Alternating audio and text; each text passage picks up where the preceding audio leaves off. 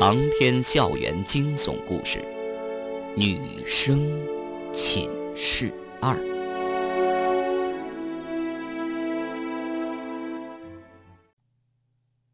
方圆拉着苏雅离开了图书馆。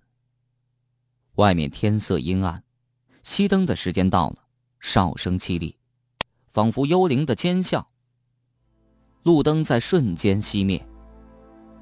校园顿时陷入到无边的黑暗中。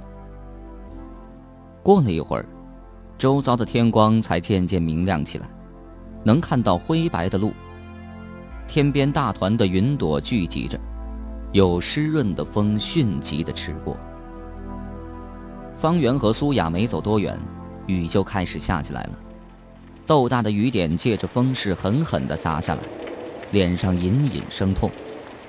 两个人都没带伞，紧跑了几步，躲在就近的屋檐下避雨。雨下的好大，似乎就是一瞬间的事儿。校园里弥漫起湿漉漉的雨雾，幽暗迷蒙，不像人间。方圆心里隐隐的不安。自从中午在食堂听到陈安琪被杀事件之后，他就开始心惊肉跳。这种不祥的预感以前似乎还从来没有出现过，说不清楚，道不明白，却一直纠缠着他，让他心乱如麻。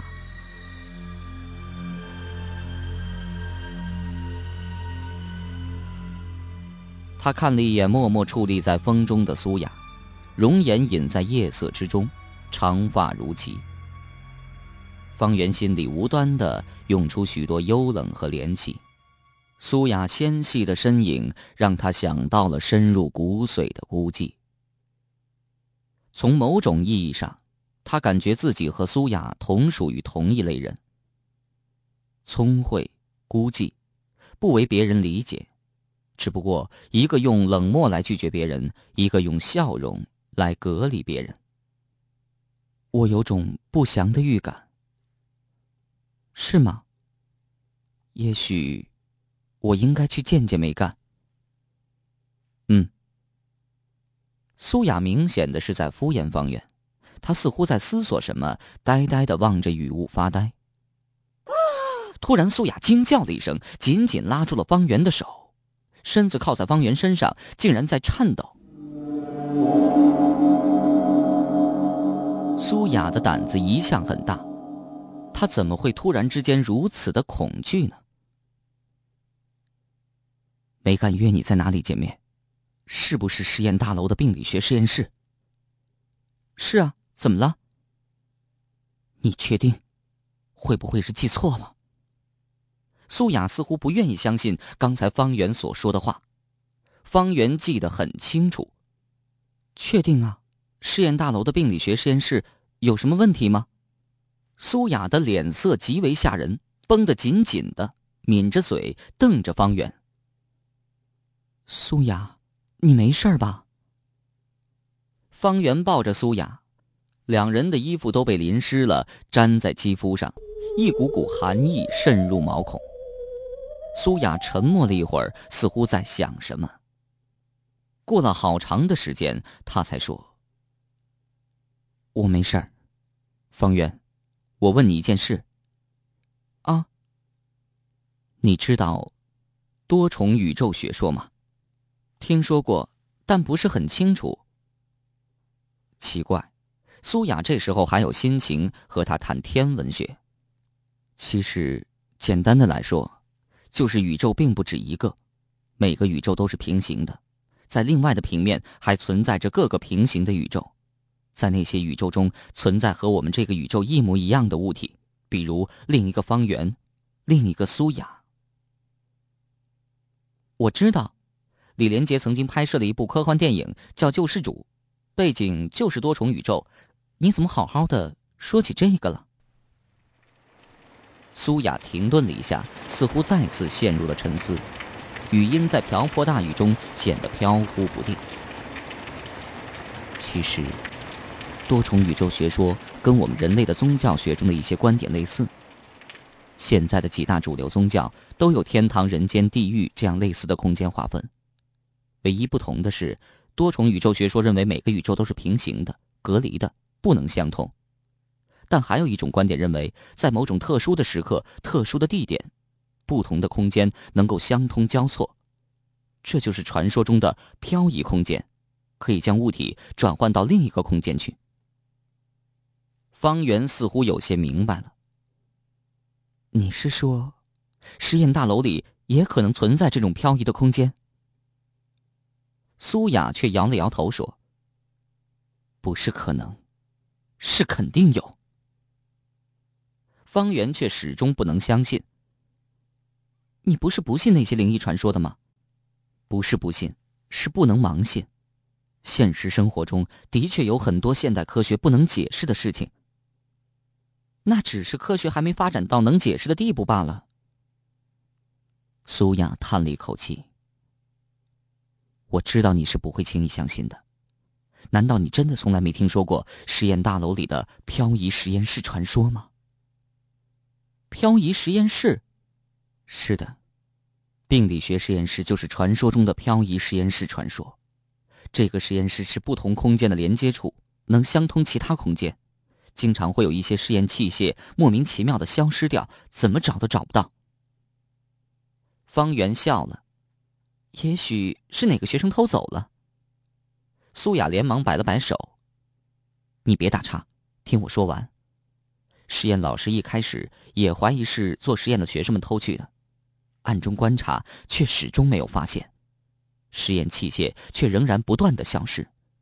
这还不算什么。”后来，有些学生甚至看到一些奇异的景象，而这些景象根本不可能出现在实验室的。奇异的景象是什么？很多，各种各样的。有的说看到自己的未来生活，有的说看到了过去的世界，还有的说看到了世界末日、洪水、地震、战争、废墟、奇禽怪兽等等等等，举不胜举。总而言之，都是不应该出现在这个世界的。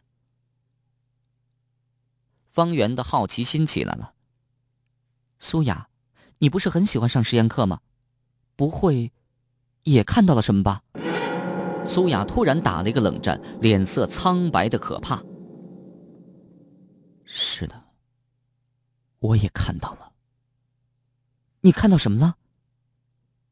你别问了，总之很奇特。不是亲眼所见，根本就难以置信。显然，苏雅并不想全盘托出，似乎有什么难言之隐。丢失试验器械，看到奇异景象，嗯，的确有些诡异，毕竟不是太可怕，是吗？那你知道后来实验室还丢过什么？丢什么了？丢了人，苏雅一字一字的说。苏雅的脸色令人望而生畏，方圆从来没有看到过她如此严肃过。人，你你是说有人在病理学实验室失踪了？方圆似乎联想到什么，隐隐约约，仿佛一道流星迅速的掠过脑海。是的，如果不是亲身经历，我怎么也不会相信。那么多人的眼皮底下，竟然有女生在病理学实验室神秘失踪。苏雅似乎心有余悸，紧紧抓住方圆的手不肯松。你再想想，也许事情并非你所想象的，说不定那个女生临时有事离开实验室的。你不相信我？苏雅反问了一句，眼神冰冷。不是不是，我我当然相信你，只是。你所说的实在太难以置信了，我一时之间接受不了。方圆知道苏雅最恨别人不相信他，连忙解释。苏雅蹙着眉，仿佛陷进了回忆。我记得清清楚楚，当时因为老师临时有事，所以将本来白天做的病理学实验安排到夜晚进行。一起来做病理学实验的有三十七人。其中女生十一个，男生二十六个。实验结束之后，所有学生离开实验室，却只剩下三十六个。其中女生十个，男生二十六个。的的确确是少了一名女生，而同行的学生们，包括我，都没看到她是如何离开实验室的。更可怕的是，失踪的这名女生再也没在学校里出现过。她的父母曾经来学校寻找，也不知学校做了什么工作，最终把这件事情压住了，秘而不宣。从此以后，学校里开始流传漂移实验室的传说。我现在还记得这个失踪的女生姓名，她叫柳玉香。可是，病理学实验室现在仍然在使用啊！如果你说的是真的，学校早就停用、关闭了这个实验室了。那倒未必，因为柳玉香是在夜晚失踪的，那些奇异的景象、失踪的器械发生时间也多半是在夜晚，所以只要夜晚不去那个实验室就没问题了。方圆似乎松了一口气。哦，这样就好，要不然我下次都不敢去病理学实验室了。不过说真的，我总觉得这件事没那么简单。也许柳玉香的失踪只是一种巧合。问题是，后来又有一名女生失踪了。据他同学说，失踪的女生把笔记本丢在了病理学实验室。上晚自习时，问实验老师要了特制钥匙去实验室寻找，结果一去不回，从此再也没在学校里出现过，只是在病理学实验室的铁门前找到实验老师的特制钥匙。啊！方圆惊呼一声，原来女生们在病理学实验室是接二连三的失踪，怪不得苏雅如此恐惧。这时候雨渐渐小了。淅淅沥沥，秋风飒飒，拂去淡淡雨雾，被雨水冲洗过的校园变得清爽纯净，令人心旷神怡。几点了？十点二十。梅干是十点整打电话给我的，他说在病理学实验室最多等我十分钟。不是吧？你还想去？苏雅望着方圆，仿佛看着一个从天而降的外星人。方圆缓缓的点头说：“我总觉得梅干要告诉我的事肯定很重要，要不然他何必约我在深夜无人的病理学实验室见面呢？”方圆，我的看法和你相反，我从来都不相信他。他这个时候约你去病理学实验室，居心叵测。方圆抬头望向实验大楼。四平八稳的试验大楼巍然矗立，幽暗阴沉，仿佛一个久经风霜的老人漠然的盯着方圆。方圆呆立半晌，悠悠的说：“苏雅，你有没有发觉，我们校园灵异传说特别多？”苏雅微微一愣：“是啊，不过这没什么。”反正历史久远点的学校都这样，少不了各种灵异传说的。方圆摇了摇头说：“其他学校虽然也有很多灵异传说，但绝对没有我们学校那么多的失踪事件。你想想，在这些灵异事件当中，失踪了多少女生？而且都是一些女生，学校竟然对此不闻不问，是不是有点蹊跷了？还有，陈安琪的死，你不觉得是一场精心设置的谋杀吗？”苏雅眉梢一挑：“你是说，学校一直隐藏着一些见不得人的秘密？”“是，我怀疑梅干也是知情者。他这么急的找到我，肯定是想告诉我一些事情，说不定本来就与我有关。现在已经过了他约定的时间了。没关系，我去看看，没遇到他就算了。你先回寝室吧。”方圆已经下定了决心。哎，等下。苏雅咬了咬嘴唇，犹豫了几秒钟，终于还是狠狠的说：“服了你了，我陪你一起去吧。”方圆莞尔一笑，拉着苏雅的手，两人并肩走向实验大楼。不知不觉当中，雨已经停了。这天气也真古怪，刚才还是大雨滂沱。现在却变得明朗起来，一轮残月从黑云中钻出来，悠悠的悬挂着。几点稀疏的星星不怀好意的闪烁着，仿佛墓地里飘荡的鬼火。方圆和苏雅两人来到实验大楼，大楼有四层，病理学实验室在三楼。方圆抬头望了望实验大楼巨大的身躯，压得他喘不过气来。苏雅轻声叫了一声：“方圆。”啊。你有没有感到这儿特别的幽冷？方圆也有同感。也许大楼已经年深日久，才会格外的阴凉。角落里长满了一些青绿色苔藓，滑滑的，一不小心就会摔倒。有些墙角还在渗水，慢慢膨胀，一滴滴的滴落。偶尔也能听到一些秋虫悲鸣，断断续续，有气无力。生命对于他们来说，很快就到尽头了。在实验大楼的通道口，冰冷的夜风盘旋不已，发出细微低沉的呜咽声，仿佛像婴儿在哭泣。方圆仰头望天，据说天空中每个星星都代表着一个灵魂。自古就有将星下凡的传说。他的灵魂星宿又是哪个？就在这个时候，方圆的眼神无意掠过实验大楼的三楼，三楼竟然有一间实验室亮着灯，在黑沉沉的夜色中格外醒目。然后，方圆看到了梅干，极度恐惧中的梅干。其实，方圆根本看不清梅干的眼睛，但他还是能清晰的感觉到梅干的恐惧。梅干的身体在缓缓上浮，却不是那种自然的上浮，而是被什么东西揪住了头发往上提。他的身体在胡乱扭动，说不出的诡异。病理学实验室的灯光很亮，渐渐的可以看清梅干那张痛苦而扭曲的脸。他的嘴张得特别大，似乎在拼命的吸气。他的衣服已经被撕得破破烂烂，伸着两只赤裸的胳膊，在玻璃窗上死命的抓挠着。方圆愣在那里，不敢置信，脚有些发软，全身直冒冷汗，一股冷风吹过，吹得方圆打了一个哆嗦。他揉了揉眼睛，梅干的身影是那样真切。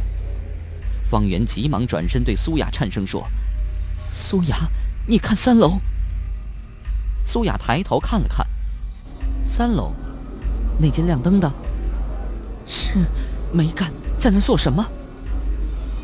没干，他在哪儿？苏雅满脸疑惑。方圆再次抬头望去，三楼的那间实验室的灯依然亮着，没干的身影却不见了。怎么可能？刚才明明看到没干的，一刹那的时间怎么会消失了？方圆心跳加速，口干舌燥，喉咙里仿佛有一块烧红的焦炭。烧得他话都说不出来了。苏雅被方圆的样子吓了一跳。方圆，你是不是太紧张了，产生幻觉了？